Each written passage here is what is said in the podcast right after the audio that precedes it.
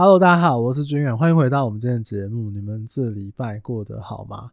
最近因为选举的关系啊，那有很多的讨论，跟很多的政治攻防，还有很多的网军啊，不管是各个阵营啊，都纷纷都在炒热选举这件事情。因为毕竟也快选举了嘛，大概在一个月左右的时间。那虽然我自己算是有一点政治冷感的人，那我还是有稍微看了一下我们这几组候选人提出的一些政见跟想法。那因为我自己在做这个房屋中介呢，所以对这个房地产话题有这么一点点的想法。那我个人觉得哦，他们对于房地产的政策呢，还是很不明确，很多事情都没有讲清楚。所以这礼拜想要跟大家聊一下，说如果我有这个机会去访问到这几组候选人的话，关于房地产的部分，我会问他们什么问题？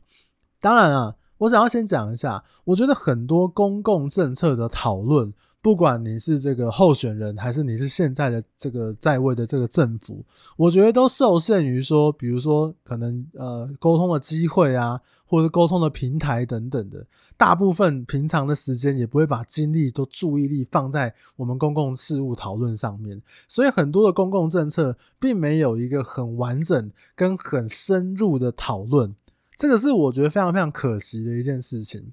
可是。偏偏在这个大家注意力都在选举上面的时候，在这个时候呢，这么珍贵的时候，我会看到很多的这个候选人把精力放在什么？谁家有土地啊？谁家有钱呐？谁家有违建呐？谁家怎样怎样啊？谁家人又怎样怎样啊？我真的觉得哦，与其讨论这些。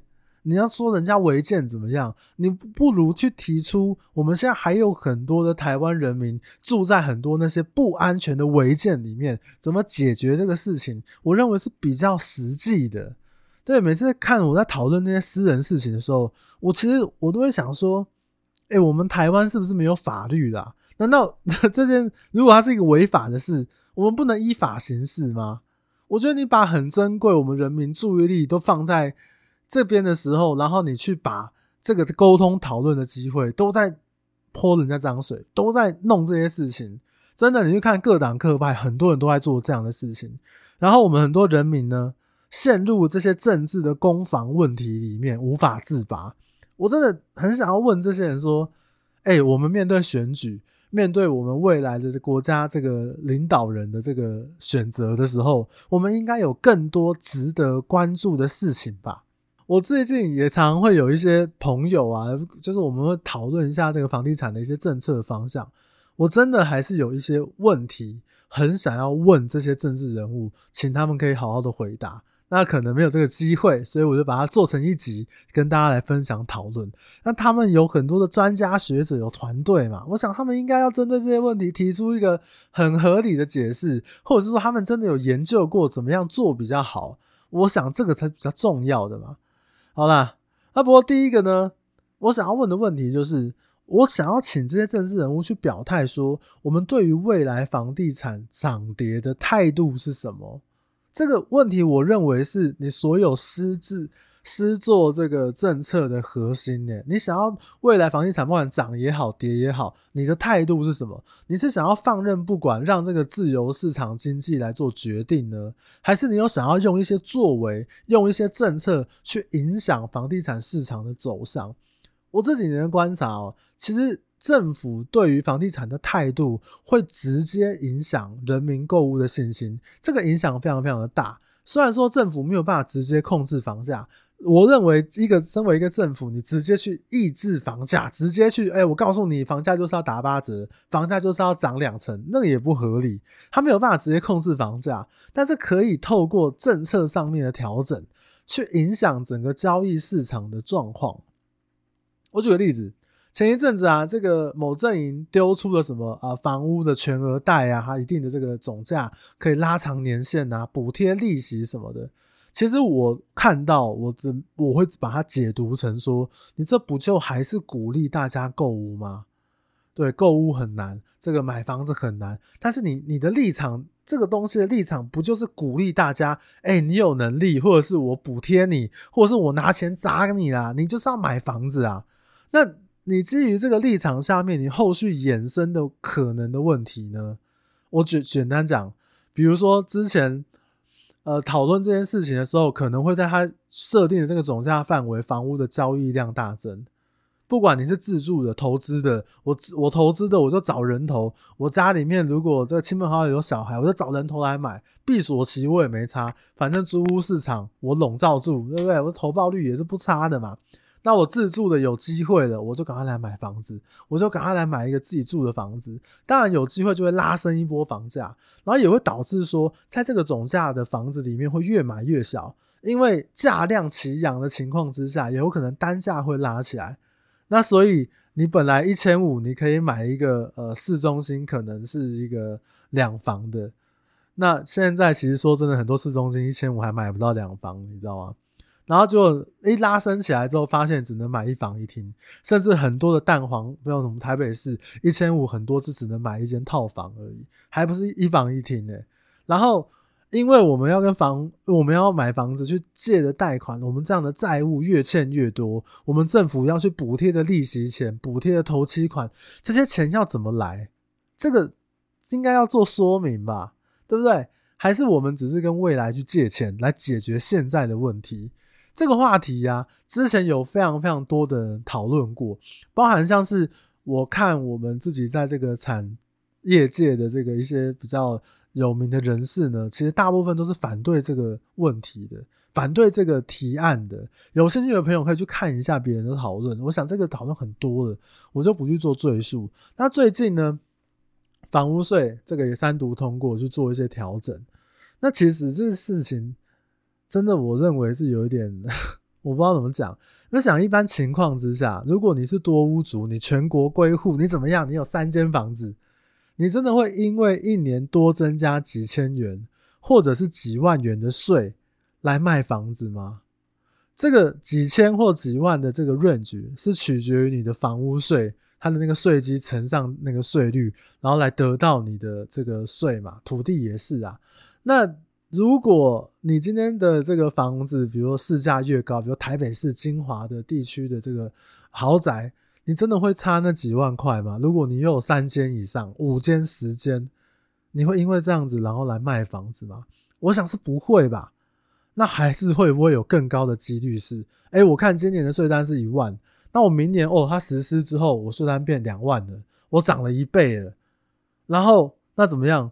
我就把它灌到租金上面去嘛。我本来一个公寓三房的租两万二，那我就哎、慢慢的涨涨成两万三、两万五，我就把它补贴回去嘛。我就随着租金去做调整，然后把这个成本呢转嫁在租屋族身上，因为租屋族是最被动的嘛。所以当这些政治人物在那边讨论这件事情，说哦，我们为了居住正义的时候，你会不会觉得蛮可笑的？这居住正义如果最后是讨论在说哦，我要转嫁在租屋族，转嫁在最没有选择能力身上的时候，这是什么正义？我不懂。还是说这个东西是啊，因为他多缴了一万块，怎么样怎么样？我个人认为这不是一个很好的政策。当然，它可能是第一步的改革，或者是怎么样的，有动都是好事。但显然，似乎跟我们真实的市场状况还是有一个很大的落差。还是取决于在我刚刚讲的那个问题，我们政府对于房地产政策上面，我们的态度到底在哪里？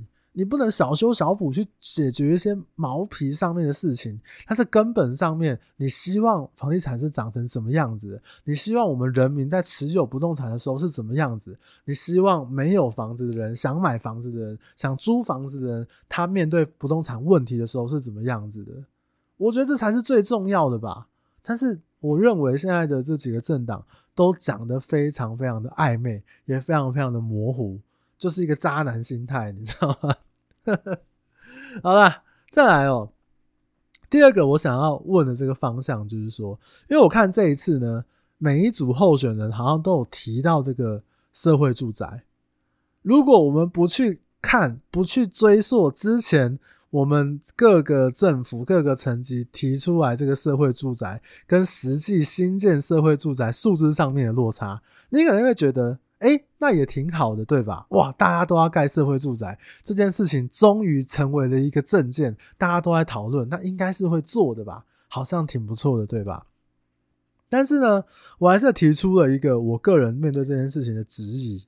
对于提出来社会住宅的数字，对于要提出社会住宅的地点，还有未来的租金规划，这些都是我觉得都要讲清楚啊。那不要管说什么这个，先不叫讲说能不能实行好了。我也可以想啊，诶，大家选我黄俊远当总统，我要盖一百万户社会住宅，对不对？反正喊了再说，这不就是选举的老招吗？这不是我从小看到的选举老招啊，是不是？那我想要知道的是说，这各党各派啊，这么多的专家学者团队，能不能讲出来？我们在每一个县市里面，到底需要多少的社会住宅？哪个县市需要多少？哪个县市哪里可以盖社会住宅？而这些数字呢的量是怎么来的？我们常会看到一个讨论，就是说，我们台湾有八成的住宅自有率，那可不可以解读成说，我们另外两层没有自有住宅的人，是不是有这样的租屋需求呢？我这个都还没有包含，就是住宅自有率里面，它是有可能一个人持有多户啊，或者是一个家族持有多户的状况。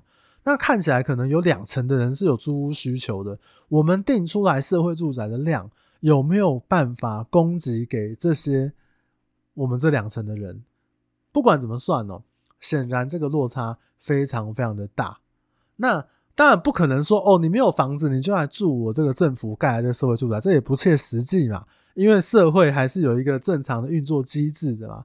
但是我们定出来的量有没有要去影响一般租屋市场的供需状况？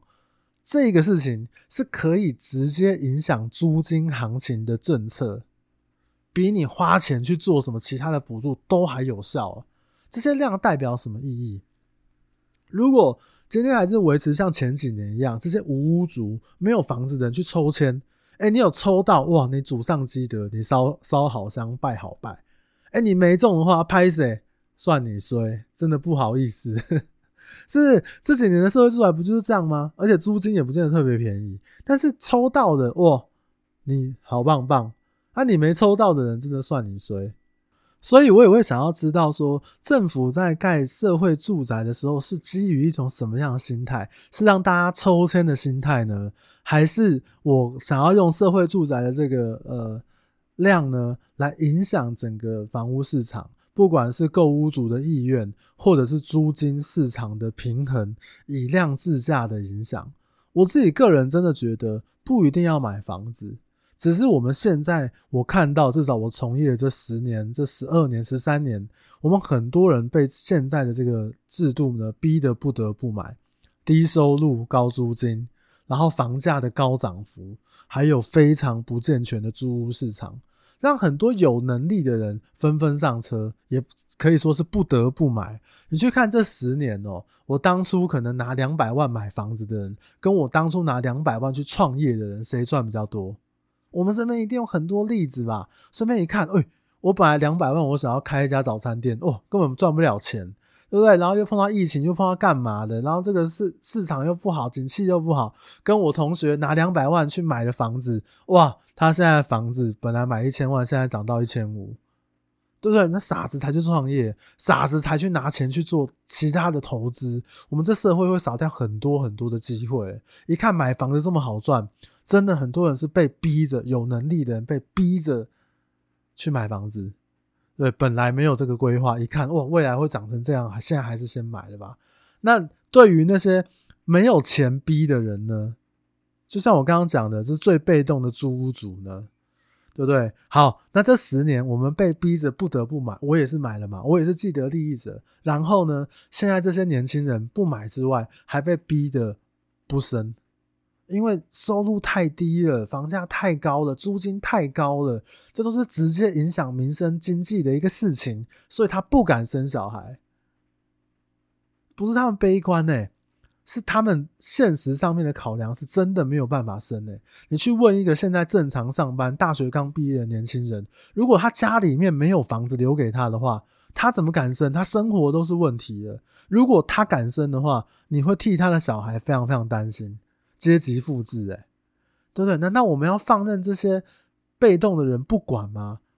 就因为他们的爸爸妈妈在上一代的时候没有留房子给他，所以他可能读了很好的学校，可能在读书的时候有很好的表现，可能有学了很专业的东西，但他们却依然在这个房屋市场里面非常非常的辛苦。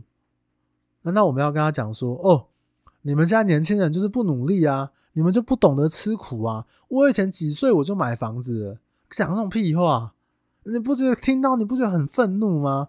你这个大学生，你现在在台，在这个双北，你领一个三十 K，你在这边生活都不是这么容易了。那买房子、租房子遇到的问题，我觉得是更辛苦的。他很有能力，他做了一个看起来还可以的工作，受限于我们的低薪、高房价的制度，它能怎么样？这不是一个很悲哀的事情吗？是不是？欸，越讲越气耶！哦，缓和一下。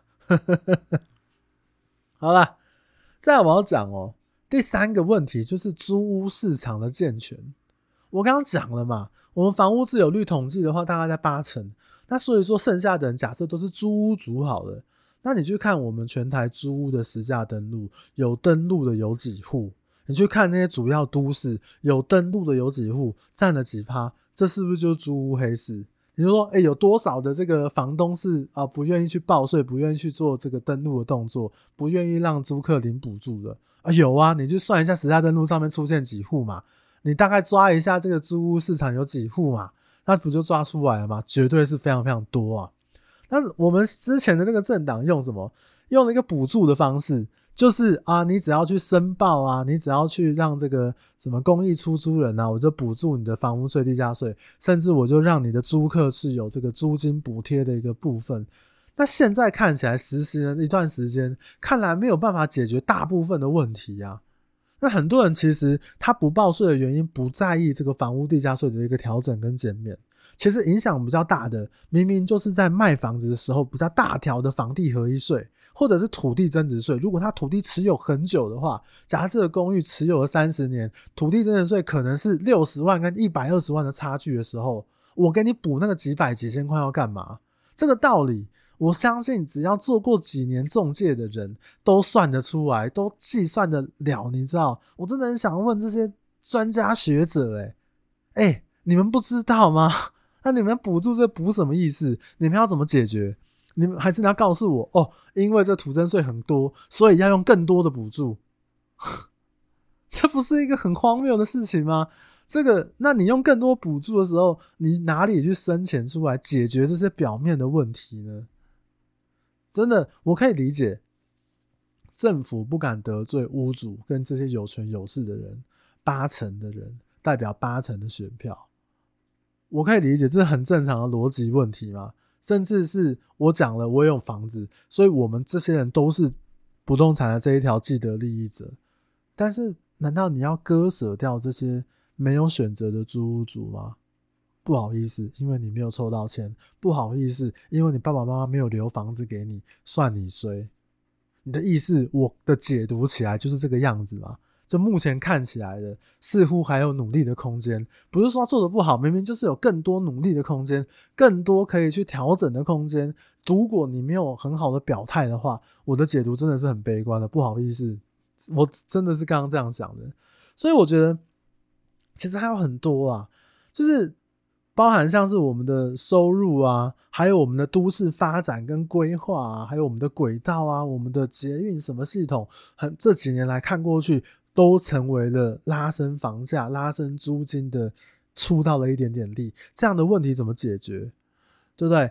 我觉得我自己面对房地产政策的时候，我的立场会完全偏向那些买不起房、家里也没有办法给帮助的那些年轻人，因为我就是这样的人。只是我比较幸运，我早生了几年，然后我选了这个行业，有赚到一点钱，买了房子。这各位如果有新听众的话，可以去听我之前分享我买房的故事。我是那个时候是用没有明天的生活态度买我第一间房子。哎，我真的是真的很辛苦诶，我知道那个辛苦之处。我身边的同学，时间到要成家哦，家里面房子拿去增贷，爸爸妈妈存了一一辈子的钱，哎，给你个三百五百，让你去买房子当自备款，很轻松的就买了房子诶。但是我是在努力过来，所以我觉得那些要需要努力的人真的很辛苦，是最需要帮助的一段一群一个族群的。所以现在也有人在讲嘛，你现在买不起房子，不是你不努力，是你的爸妈不努力。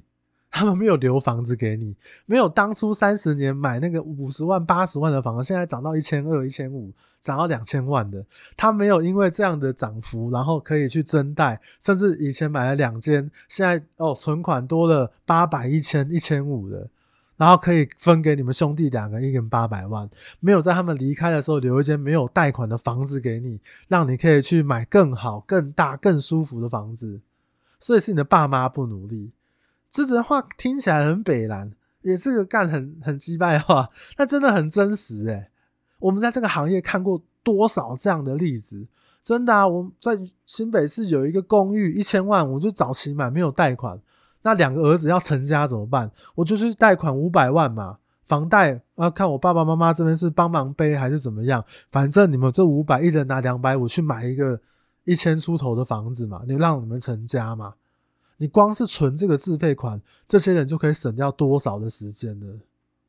太多太多这样的例子，所以我们年轻一代他的贫富差距才会这样的拉大。我最近还跟一个一个比较年轻的朋友讲，我说你的人生大概就是要等长辈离开之后才开始，就发现哎、莫名其妙继承了这么多家产，哇，人生本来是有点灰阶的，马上变彩色的，这不是一个很很荒谬又很可笑的事情吗？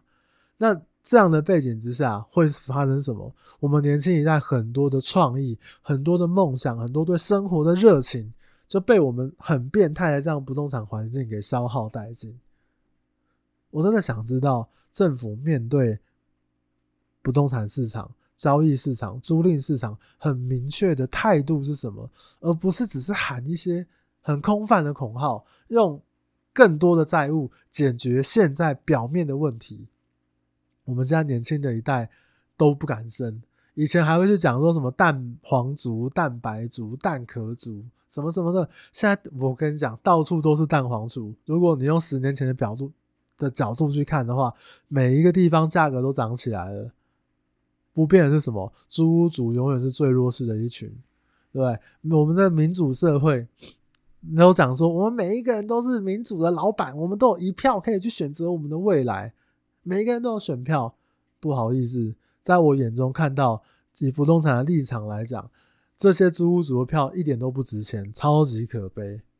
真的，我很想要面对这些政治人物、专家学者提出我的这些问题。